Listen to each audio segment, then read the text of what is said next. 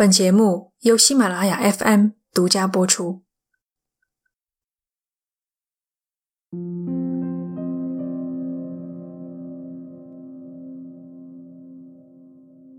我们经常可以在新闻报道中看到某某事件演变成“罗生门”这样的话。按照百度百科，“罗生门”原指人世与地狱之界门，事实与假象之别。现在通常指事件当事人各执一词，分别按照对自己有利的方式进行表述证明或编织谎言，最终使得事实真相扑朔迷离，难以水落石出。我在上半期节目的引言里曾经说，这件事的复杂性将大大超出你的想象。之所以这么说，是因为当你听了其他人的描述之后，就会意识到。之前听的一切，也许都是假的。你所感受到的震惊、冲击、可怕、担忧，都是被人操控的结果。这里是奇谈第五十四期，天真无邪下。娜塔莉亚失联后，整整六年的时间，克里斯汀都没再见过养女。直到今年，警方忽然以涉嫌遗弃儿童，将夫妇二人抓捕归案，令二人大呼冤枉。克里斯汀坚决否认遗弃了娜塔莉亚，遗弃针对的是未成年人，而他只是将成年的、有生活自理能力的女儿留在了美国。何况，他才是被欺骗的受害者。在国内，无论是微博热搜。还是其他网络媒体的报道，讲的基本上就是这些内容。他们以陈述客观事实的口吻讲了这个故事，就像我做的一样。有一些标题明说，三十三岁的乌克兰女子假扮儿童，在养母咖啡中下毒等等，仿佛这已是不容置疑的事实了。但是我们不要忘了，这个热搜的来源是《每日邮报》。对克里斯汀的深度访谈，这个故事从头到尾都只有克里斯汀一个人在说话。它不是客观事实，而是克里斯汀给出的一面之词。人只会挑对自己有利的事实说，至于不利的部分，对手自然会帮你说出来。你可能还记得，上期节目里我提到过。警方开始了对娜塔莉亚是否有移民欺诈的调查，还将案子移交给了 FBI 和移民局。当年负责此案的警官去世了，《每日邮报》采访到了另一名警员，他说依稀记得是有这么个事儿，但 FBI 好像没有跟进。这真是一个不好的开始。克里斯汀手中最大的一个砝码。就是二零一二年，娜塔莉亚的年龄被正式修改为一九八九年出生。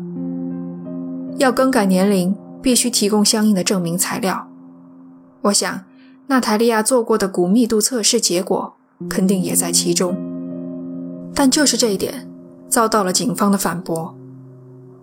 在警方的书面证词中，可以清楚地看到，早在二零一零年六月，娜塔莉亚被收养一个月后。他就做过一次骨密度测试，那次的结果显示，他的年龄估算只有八岁。按照出生证明，娜塔莉亚即将满七岁，相差并不大。这次的骨密度测试，克里斯汀没有在访谈里提到。二零一二年正式修改年龄的这年，娜塔莉亚又做过一次，结果估算她的年龄大约是十一岁。完全符合出生证明。这次的测试，克里斯汀同样没有提到。至于他提到的测出来已经是十四岁少女的那一回，在警方的文件里又没有找到。警方证词里还有不利于克里斯汀的证言。在他们逮捕巴内特夫妇前，一名警员曾经单独找到养父麦克。麦克承认。他其实一直都知道，娜塔莉亚被留在美国时还是未成年人。他更进一步交代，克里斯汀教娜塔莉亚如何说话，如何告诉别人，她虽然看着小，其实已经二十多岁了。不过，麦克的律师马上跳了出来，断然否认他的委托人说过这样的话，指出当日警察来到麦克家，与他交谈了三个小时，当时没有律师在场，麦克的话明显被断章取义。他还针锋相对地指出，警方在罗列证据时是有选择性的，意思是警方也在挑对自己有利的事实说。关于养父麦克，还有一些可说的。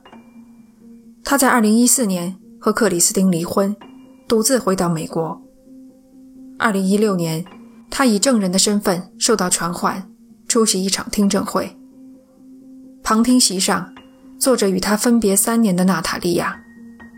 这次相见是一场极为尴尬的久别重逢。听证会是关于娜塔莉亚年龄的再次审理。一对夫妇想要收养娜塔莉亚，提出申请，把她的年龄改回去。《每日邮报》的一篇后续报道中，挖出这对夫妇姓曼斯，家住印第安纳州。家里的四个孩子都是收养的。关于他们和娜塔莉亚如何相遇，如何培养出深厚的感情，目前都不得而知。只知道双方结识于巴内特夫妇离开美国后。2016年，曼斯夫妇想正式收养娜塔莉亚，让她回归学校，才提出申请改回原始年龄。听证会上。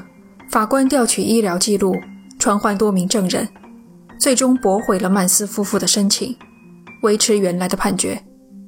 娜塔莉亚的出生年份依旧定在1989年，她还是一个27岁的成年人。尽管如此，曼斯夫妇还是将她接来和自己住在一起，直到今天。曼斯夫妇拒绝了《每日邮报》的采访请求。据一名友人透露。曼斯一家很清楚围绕娜塔莉亚年龄的争议，但他们相信这事儿没那么多古怪。娜塔莉亚就是一个缺乏关爱的未成年人。接受采访的友人与娜塔莉亚也有过接触，他说：“无论如何也无法相信这是一个三十多岁的女人。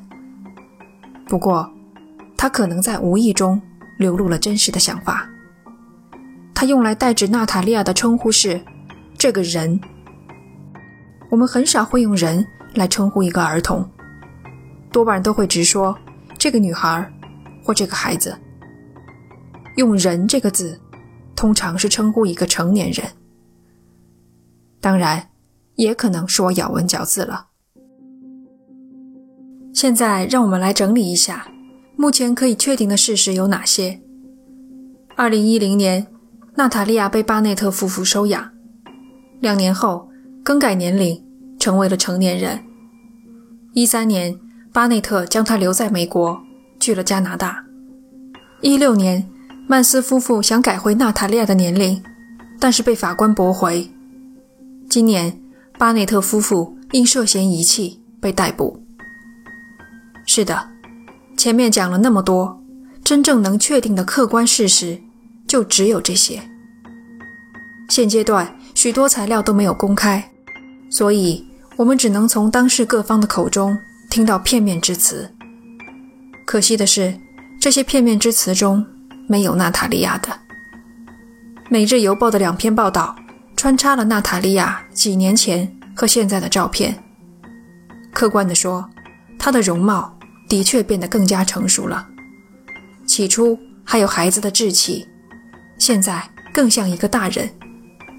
不变的是，每张照片里，他都笑得很开心。相信很多人都关心巴内特夫妇究竟是不是无辜的。说实话，我心里还真没有倾向性。我只是有一种很强烈的感觉，克里斯汀并没有像他所描述的，像爱亲生女儿一样爱娜塔莉亚。一个真正爱子女的母亲，绝不会把身有残疾又有严重心理疾病的女儿单独留下。或许她对养女的感情早就由爱变成了嫌弃与厌恶，巴不得找一个正当的理由把这个包袱甩掉。但身为母亲，厌恶孩子是一种原罪，她只好继续扮演慈母的角色，试图说服别人，他对娜塔莉亚算得上仁至义尽，却没有察觉到言语和实际行动进一步的割裂。这个故事远没有到结束的时候，随着案件审理，我们会知道更多信息，我会及时向大家通报情况。这期节目我们讲的是和家庭有关的事件。如果你喜欢这一类型，欢迎收听专辑里的《杀死无爱，以爱之名》。感谢你的收听，这里是奇谈，我们下期见。